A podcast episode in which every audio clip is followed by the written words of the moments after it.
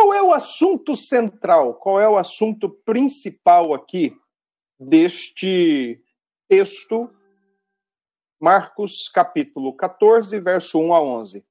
É a morte de Jesus. Morte tramada, desejada, morte ungida, morte entregada ou traída. Essa é a formatação aqui. O assunto principal do texto é exatamente a morte de Jesus Cristo. Tá? Ele está aqui na quarta-feira, enquanto ele está em Betânia, aquela cidadezinha que ele usou como é, local de apoio, casa de, de apoio, a três quilômetros de Jerusalém, enquanto ele está em Betânia, em Jerusalém, os religiosos, especialmente os principais sacerdotes e escribas, estão tramando a sua morte. Estão querendo dar um fim àquele que é uma ameaça. A gente já viu isso desde ontem, nós estamos vendo, né? Anteontem, perdão, uh, nós estamos, uh, vez por outra, voltando lá, né, ao texto de Marcos capítulo 3, verso 6, Marcos capítulo 11, verso 18. Esses dois textos trazem quatro grupos diferentes com um mesmo propósito: acabar com a vida de Jesus, tirar a sua vida. Ele representa um problema, um perigo, uma ameaça aos seus interesses, fossem interesses políticos, fossem interesses religiosos, Jesus era tratado por esses como um grande problema, um grande obstáculo aos seus interesses. Lembro vocês que Jesus entrou em Jerusalém como o Cordeiro de Deus, o rei que não tem uma coroa, mas um rei que tem uma cruz. E ele chega a Jerusalém exatamente para ir de encontro com essa cruz, o Evangelho de Marcos, ele é escrito dessa forma. Ele é, na verdade, traçado com esse objetivo para mostrar que cada passo que o Senhor Jesus dá, cada deslocamento, cada movimento, cada virada do ponteiro do relógio, ele tem um dia a menos, um momento a menos na sua vida e ele veio exatamente para ir para a cruz, para morrer na cruz. Como Cordeiro de Deus, que ficava quatro dias com a família que iria sacrificá-lo, colher o seu sangue para passar nos umbrais da porta, das portas, para livrar do anjo perseguidor, do anjo matador, o Senhor Jesus também teve que ser submetido a esse escrutínio. E o primeiro escrutínio foi exatamente o dos religiosos do seu tempo, sacerdotes, fariseus, escribas, saduceus, bem como ele também foi verificado, ele foi é, é, indagado, inquirido pelos heróis. Nessa primeira etapa, então, de verificação, todos esses grupos religiosos e políticos constataram em Jesus que não tinham por onde pegá-lo. Não tinha nele pecado não tinha nele falha, não tinha nele defeito, não tinha nele fraqueza, é, mas eles não arrefeceram. Eles continuam ainda com o seu interesse em acabar com Jesus. Afinal de contas, é, esse é o, esse é o, essa é a ideia. Quando a gente tem um problema que pode obstacular os nossos interesses, a melhor coisa a fazer é tirar logo do nosso caminho. E é exatamente isso que eles estão fazendo. Então, enquanto Jesus está em Betânia, em Jerusalém, no templo de Deus, na cidade de Deus, é, os religiosos estão tramando tirar. Como vão fazer para tirar a vida de Jesus? Bom, eu quero chamar a sua atenção para o versículo 1. No finalzinho do versículo 1. Eles têm uma resolução de como tem que ser essa morte. Essa morte tem que ser à moda ou por meio de traição. Vejam aí o finalzinho do versículo 1. Como o prenderiam a traição. Em outras palavras, eles entendem que já não tem mais o que fazer. Interessante, né? Eles não conseguem mais encontrar uma brecha, um, um, um espaçozinho ali, uma fraquezazinha eh, para matar Jesus. Então, eles chegam a uma conclusão. Qual o instrumento, qual o método que eles vão usar para matarem Jesus? A traição. Tem que ser dessa forma. Aí, pula lá para o verso 10 para você entender a parte de cima e a parte de baixo do, do pão que forma o sanduíche de Marcos. Eles estão em Jerusalém pensando que tem que matar Jesus. Eles não desistiram. Eles, têm que, eles entendem que tem que ser a base da traição. Versículo 10. Quem é que chega para falar com eles? Judas. E ficou historicamente e vai ficar até o último dia da vinda de Cristo, até buscar a sua igreja, vai ficar sendo lembrado como aquele que traiu Jesus, como aquele que entregou Jesus. Tá bom? Eles estão em Jerusalém, Judas está em Betânia. Dali a pouco, quem chega em Jerusalém fala: Ei, amiguinhos, eu tenho aqui uma solução. Traí-los, eu posso traí-lo para vocês. Judas. Bom, já leram? Eu quero recomendar, se vocês puderem, quiserem anotar, eu quero recomendar um livro para vocês. Deixa eu ver se eu. Eh, onde é que eu vou aqui para. Ah, já sei. Ó, esse livro aqui, ó. Pecados espetaculares com Piper. Tá? Coloquei aí no no livro, no, no, no chat. Se alguém quiser pegar o nome, tá? Ó, a editora, deixa eu já dizer, editora Cultura Cristã. Pronto. Aí, ó, tá no chat. Se alguém quiser pegar, pegue.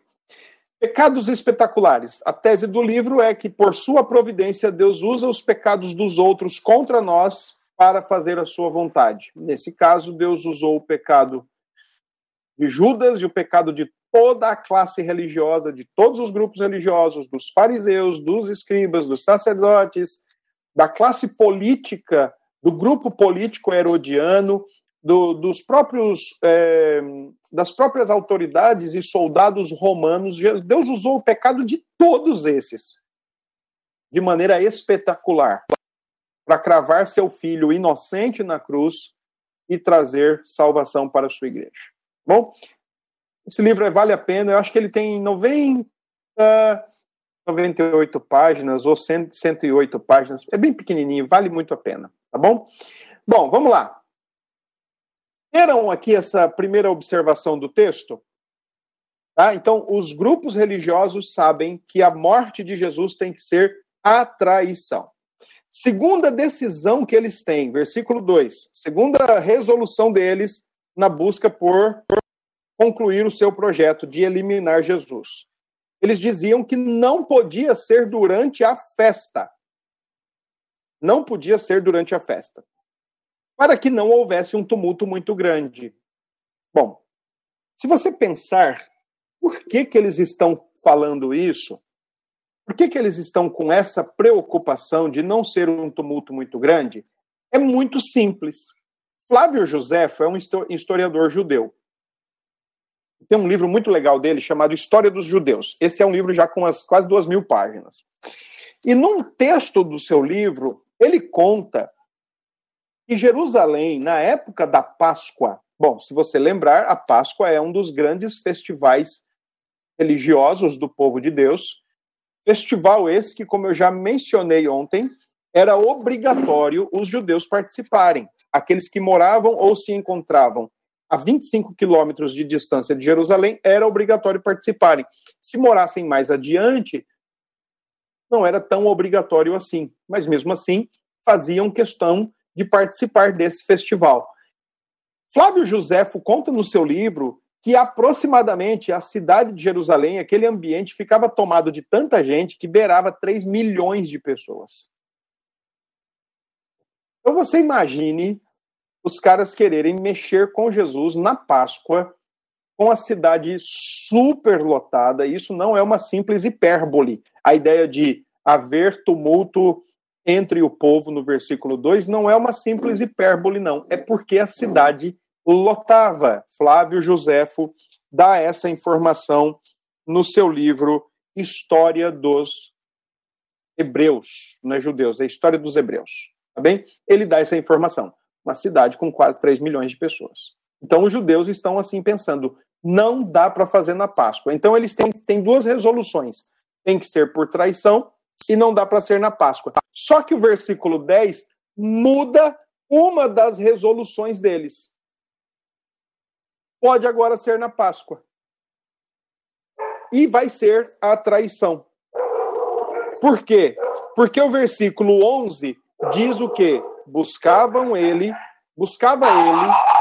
Veja que no final do versículo 11 está escrito: buscava ele uma boa ocasião para o entregar. Quem buscava Judas para entregar Jesus. Então ficou resolvido isso. Eles tinham uma, eles tinham uma resolução, mas providencialmente envolvendo as suas intenções respectivas e envolvendo a disposição e a motivação de Judas em trair, deu certo. Caiu no colo deles. Nós vamos matá-lo na Páscoa.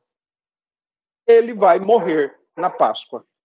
É, o que estava intencionado de não ser, agora vai ser. Tá bem? Bom, então, os dois pães aí, diria assim, do sanduíche, têm essa ideia: o plano para a morte e a sugestão ou a oferta da traição para a morte. E o, e o recheio? Qual é o recheio do texto? O recheio do texto é exatamente a maneira como Maria trata o Senhor Jesus próximo da sua morte.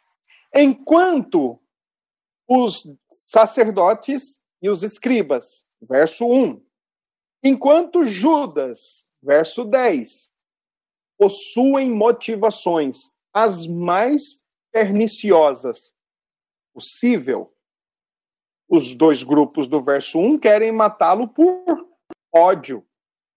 Então, um problema para eles.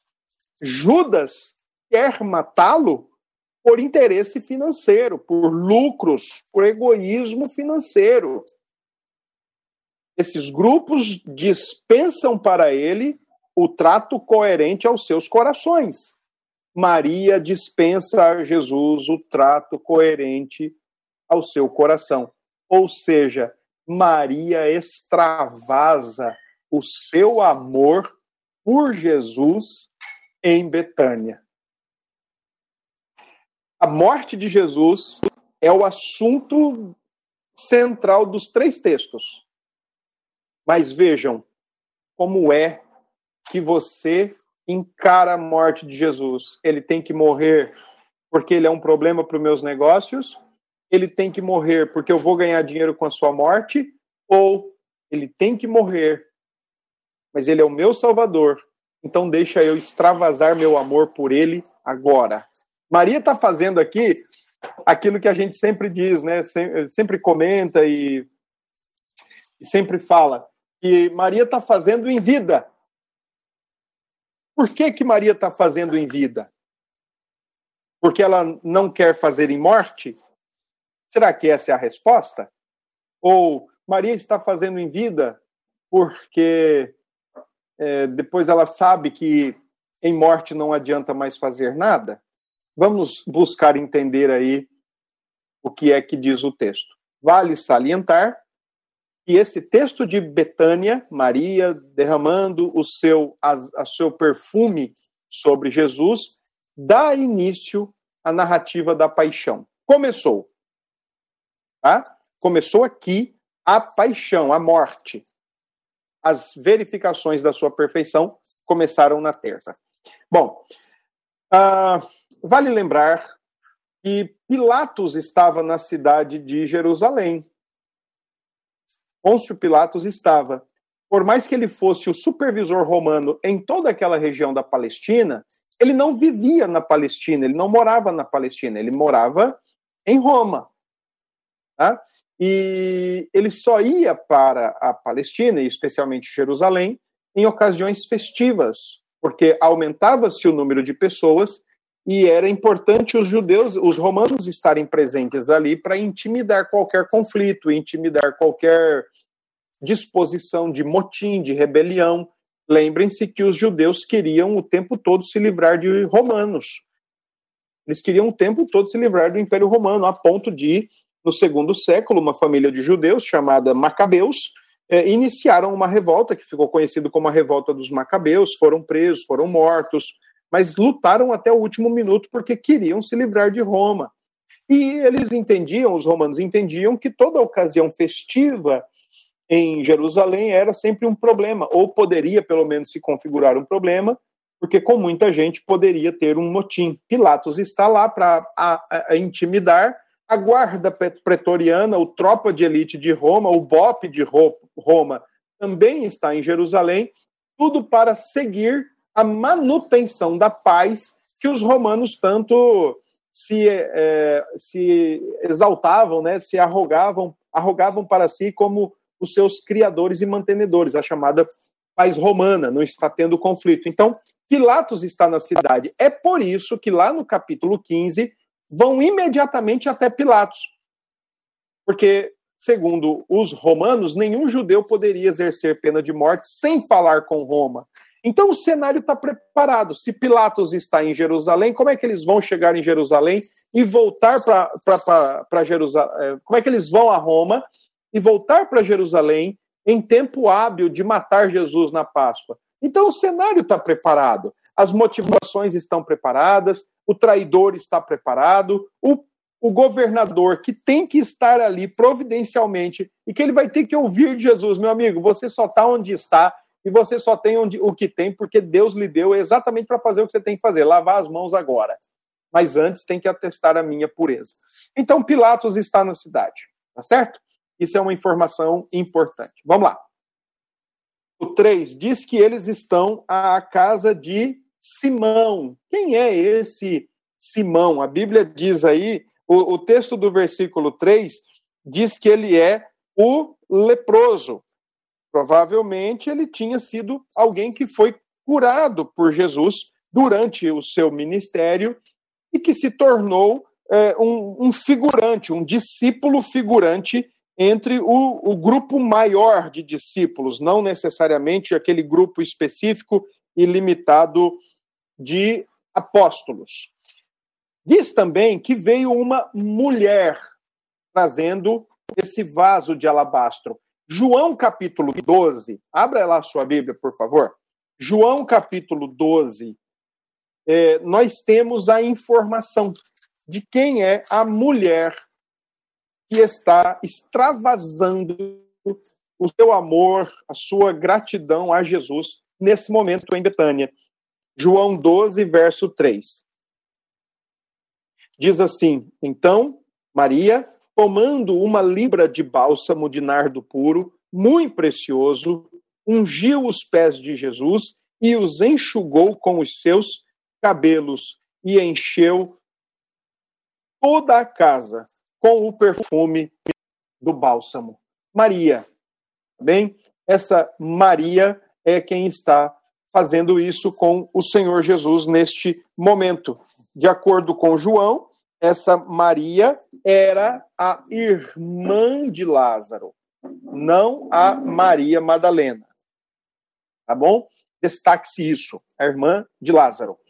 Quem é? E aí, vamos olhar, antes da gente olhar mais umas coisinhas no texto, deixe-me falar para vocês o que está no verso 4. Indignaram-se alguns entre si e diziam: Para que este desperdício de bálsamo. É, porque este perfume poderia ser vendido por mais de 300 denários e dar-se aos pobres, e murmuravam contra ela. Bom, deixe-me explicar. A mulher que vai ungir Jesus, ela está com um vaso de alabastro. Esse vaso era um tipo de uma vasilha em forma de mármore, que na sua forma poderia ser branco, poderia ser translúcido, né, transparente. Esse material que estava dentro era um perfume de raízes secas de uma planta que crescia na região do Himalaia, para você ter uma ideia. Então o negócio era era perfume caro mesmo, tá bom? E diz o texto que Maria quebrou porque ele estava selado. Geralmente, quando um vidro de perfume já era usado, ou ele era quebrado ou ele era aberto. Aqui está indicando que aquele perfume nunca tinha sido usado. Por isso, ela quebra, tá bom? O, o, o vidro, ela quebra a, a boca do vidro, né, a, a saída do recipiente, para despejar sobre Jesus o perfume. E mais ou menos aí 450, 500 gramas de perfume dentro desse vaso que está sendo registrado aqui no texto, tá bom? Ah, por que é que Maria fez? Bom, antes da gente explicar o porquê que ela fez isso, vamos comentar o que foi feito. Quem é que vocês acreditam que uh, levantou logo o questionamento e disse assim: Poxa, mas que desperdício! Por que, que esse perfume não foi vendido e não foi dado aos pobres? Abra sua Bíblia em João 12, verso 4, e nós vamos ter a informação de quem foi que fez essa reclamação. João 12, verso 4. Diz assim: Mas Judas Iscariotes, um dos seus discípulos, o que estava para traí-lo, disse: Por que não se vendeu este perfume por trezentos denários e não se deu aos pobres, uh, ah, 300 denários, gente, olha, era muito dinheiro. Um denário era dinheiro de um salário de um dia. Então você bota aí 300 denários, eram 300 dias de trabalhos, né, 300 dias trabalhados. E, e, realmente o perfume tinha então esse valor todo. É, e o mais interessante é que Judas está mostrando ou está querendo é, dar a entender que ele está preocupado com os pobres e com os carentes da sua época. Que na verdade não está. Na verdade não é essa a sua legítima preocupação. Ele não está preocupado com os pobres, ele está preocupado é com ele mesmo. A sua preocupação é consigo mesmo. Aquilo que ele está vendo como desperdício para Maria é uma, um extravasar, é uma oferta do seu amor e da sua gratidão para com o Senhor Jesus. Nesse caso, é, quando Judas diz para dar aos pobres, é, ele não está, na verdade, é, preocupado com os pobres, ele está mascarando ali, está camuflando a sua real intenção. É, ele é o dono da bolsa, né, do colegiado apostólico, ele é o ministro da fazenda, ele é o tesoureiro do grupo apostólico, ele está de olho na, no perfume dela, ele está de olho no, no dinheiro, ele está de olho de fato no que ele poderia é, ganhar com a venda daquele perfume. Agora, veja lá o versículo 8. Depois, depois da indagação dele, Jesus chama a questão, né? E diz o seguinte: olha, peraí, vocês vão ter os pobres com vocês o tempo todo. E comigo não. Eu não estarei com vocês o tempo todo. Então, se vocês tiverem que fazer alguma coisa pelos pobres, façam depois. É isso que Jesus está colocando. Essa mulher, ela fez por mim agora, ela fez por mim em vida, mas e vocês não vão, não vão me ter sempre. Jesus explica o, o que, que aquela mulher está fazendo. Ela fez o que pôde, antecipou-se a ungir-me para a sepultura. Vamos lá. Aqui está a explicação. Maria extravasa o seu amor, Maria extravasa a sua gratidão, mas ela já está expressando, já está preparando o corpo de Jesus para o túmulo. Tá bem? É isso que Maria está fazendo. Está preparando o corpo de Jesus para o túmulo. Deixa eu explicar. Uh, abrir sua Bíblia em Mateus 8, Mateus 28. Por favor, faça isso aí. Abra sua Bíblia em Mateus 28. Nós vamos nos deparar com uma informação é, muito importante. Mateus 28. E depois de Mateus 28, a gente vai para Lucas, capítulo 24. Mateus 28, capítulo 24. Primeiro Mateus, tá? Olha o que diz Mateus. No findar do sábado, ao entrar o primeiro dia da semana, isso daqui já é logo cedo do domingo. Primeiro dia da semana. Domingo. Maria Madalena e a outra Maria foram ver o sepulcro. Foram ver o sepulcro. Bom, que atitude bonita, né? Mas que motivação errada. Que atitude interessante, mas que perda de tempo.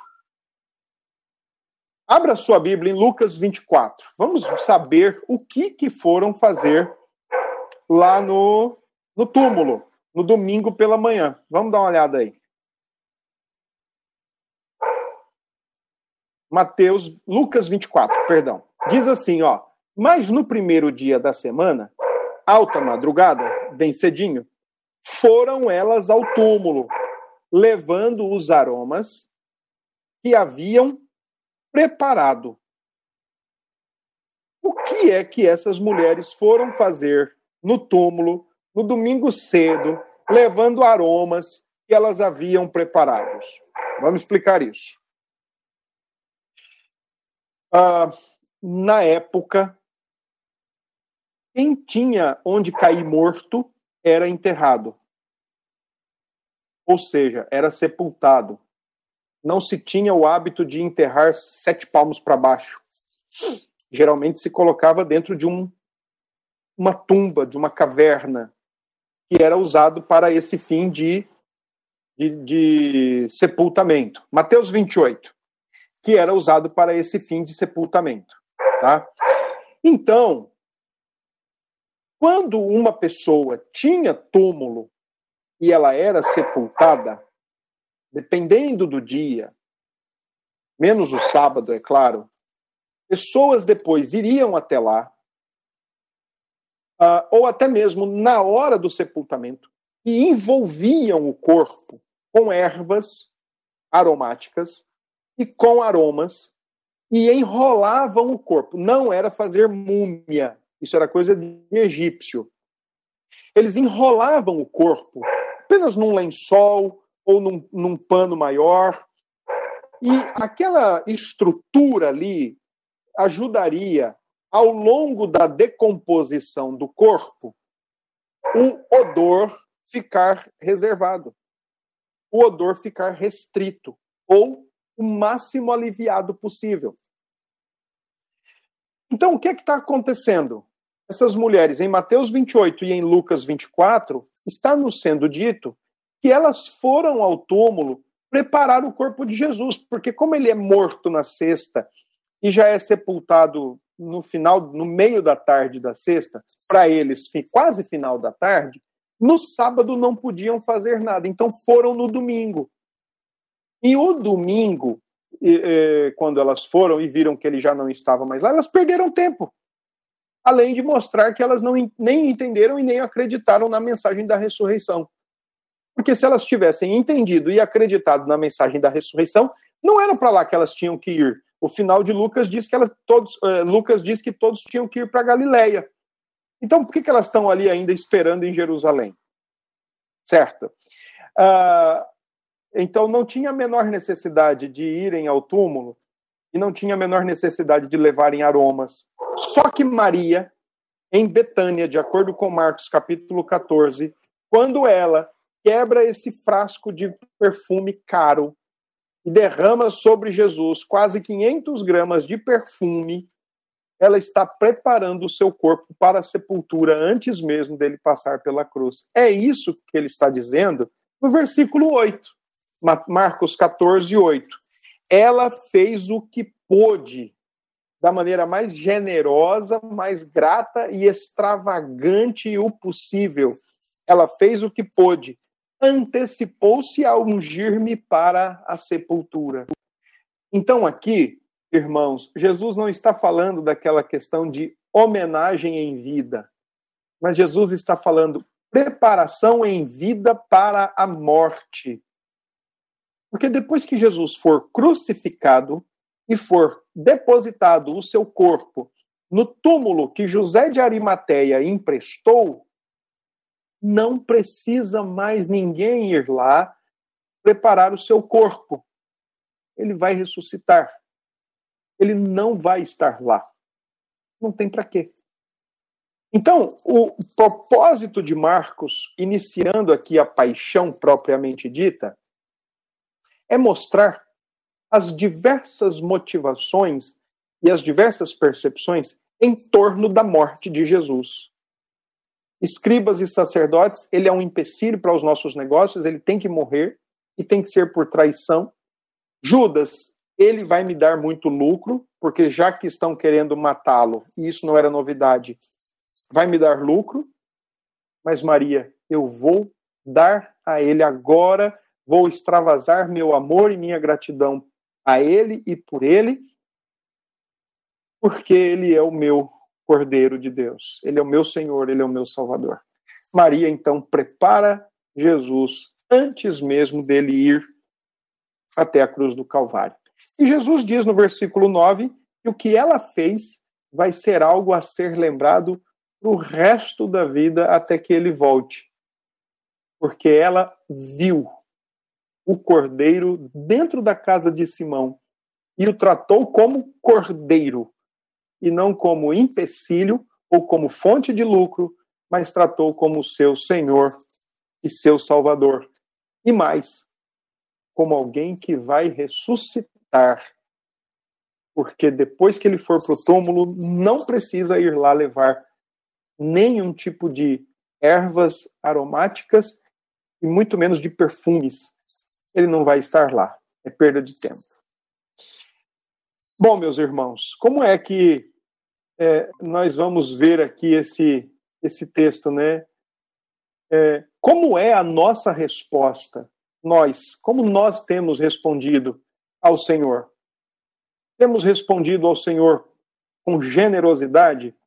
com liberalidade, com confiança, com amor? Ou nós temos respondido ao Senhor com ódio, com revolta, com desconfiança, ou até mesmo como é, fonte de lucro? Ganhar dele, né? O que é que nós podemos receber, tirar dele para o nosso próprio é, lucro ou para o nosso próprio ganho pessoal? qual é a maneira que nós temos organizado e tratado com o Senhor Jesus, né? Qual é a forma nós respondemos a Ele, né? Qual é a motivação do nosso coração de querer estar com Ele, nele e para Ele? Amor, generosidade, confiança ou ódio, revolta e interesses pessoais, né? É, aquela velha máxima que tem infelizmente virado um jargão é, é oportuna Estamos por ele, com ele porque o amamos ou estamos com ele porque amamos o que ele nos dá? Estamos com ele porque queremos o, o dono da bênção ou porque queremos a bênção apenas, né? E qual é o compromisso que rege a nossa vida? O compromisso com os nossos interesses, por exemplo, como o dos sacerdotes, dos escribas e de Judas, ou o compromisso com os interesses do reino. Quais são os compromissos mais fundamentais e mais importantes na nossa vida e que tem de alguma forma regido e direcionado o nosso dia a dia, o nosso andar sobre a face da terra, nosso estilo de vida, os nossos compromissos básicos e assim por diante. Qual é o compromisso que predomina, na verdade, em seu, o nosso coração, né? Que nós possamos pensar nisso. Pensar nisso, porque afinal de contas, a, semana da Páscoa é, faz, faz com que a gente pense, por exemplo, é, exatamente nessa necessidade que temos de aprender e entender com Jesus que cristianismo, que vida cristã é se entregar e servir, e não receber e ser servido. Lembre o que ele disse no capítulo 10, quando eh, os discípulos pediram para ele, depois do terceiro e último anúncio da sua morte, ele disse para os discípulos: Olha, o filho do homem não veio para ser servido, mas ele veio para dar a sua vida, veio para servir e dar a sua vida em resgate de muitos.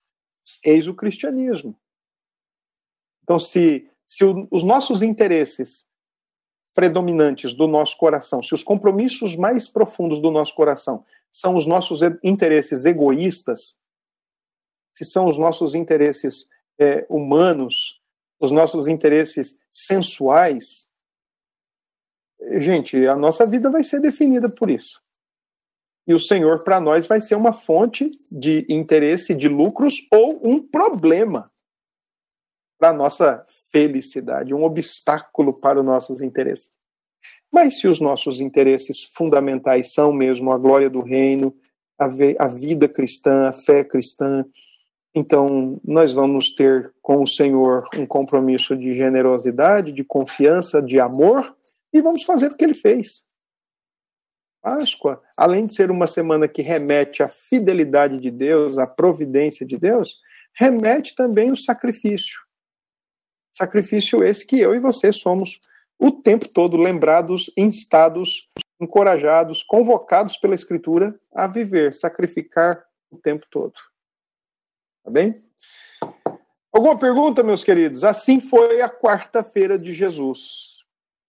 Assim foi a quarta-feira. Enquanto ele era preparado para a sua morte, a sua morte era tramada e desejada e começava-se a planejar como ela seria entregue de bandeja para os seus algozes. Assim foi a quarta-feira de Jesus. Se hoje nós temos certeza da vida é porque ele teve certeza que, enquanto vivo, tramavam a sua morte. Que Deus nos ajude.